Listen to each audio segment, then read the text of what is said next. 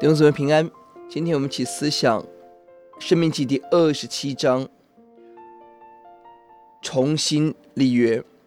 十二到二十六章详细论述律法之后，这里成为神与人立约的过程。一到十节是写上诫命，并且吩咐遵行，要把律法写在石头上作为纪念，而这成为。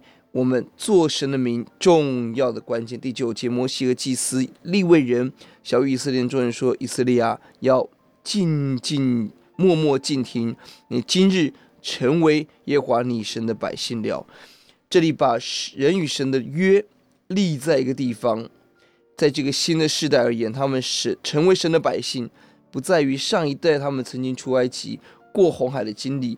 也不在于他们每天所经历的吗哪的恩典，而在于他们今日选择信靠遵行神的律法，他们才成为神的子民。弟兄姊妹，每一个人每个时代要自己选择认识神、委身给神，才能成为神的子民。重点不在神迹，而是对真理的委身与顺服。十一到十三节将以色列区分为两半，分别在以巴路山上宣告咒诅。在吉利新山上宣告祝福，这是十分具有象征意义的动作。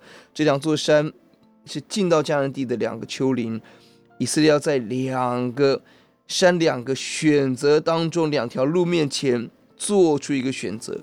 每一个人、每一代要做出一个选择，是要顺服尊神的话语蒙福，还是偏行己路遭咒诅？就让我们今天选择生命。十四到二十六节是宣告咒诅。以十诫为基本的架构，谈到违背神律法的结果要被咒诅，而新的一代必须重新聆听，雕刻偶像、轻慢父母、贪恋别人的房子、偷窃、行淫、杀人、作假见证等等，要承受那个神极重的刑罚。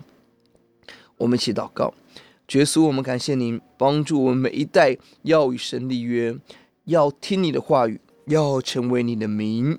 也呼求你帮助我们看到前面有两条路，以巴路山、基地行山，主让我们看到神的路，愿意走在其间，把你的律法刻在我们的心板，让我们谨慎遵行。听我们的祷告，奉耶稣的名，阿门。